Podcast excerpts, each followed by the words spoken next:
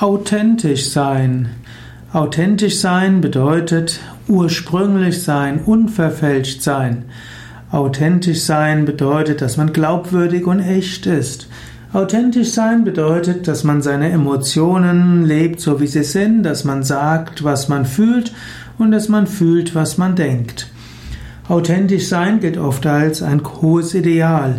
Ja, und viele Menschen werden im Namen des Authentischseins auch manchmal ihre Fassung verlieren und offen ihre Emotionen leben. Aber authentisch sein hat seine Grenzen da, wo es die Gefühle anderer verletzt. In diesem Sinne ist es gut, authentisch zu sein, aber es ist auch gut, sich zu beherrschen und es ist auch gut, mitfühlend zu sein und bewusst daran zu arbeiten, mit Liebe und Einfühlungsvermögen zu handeln. Sei nicht im Namen des Authentischseins rücksichtslos gegenüber anderen. Ja, sei kein Scheinheiliger.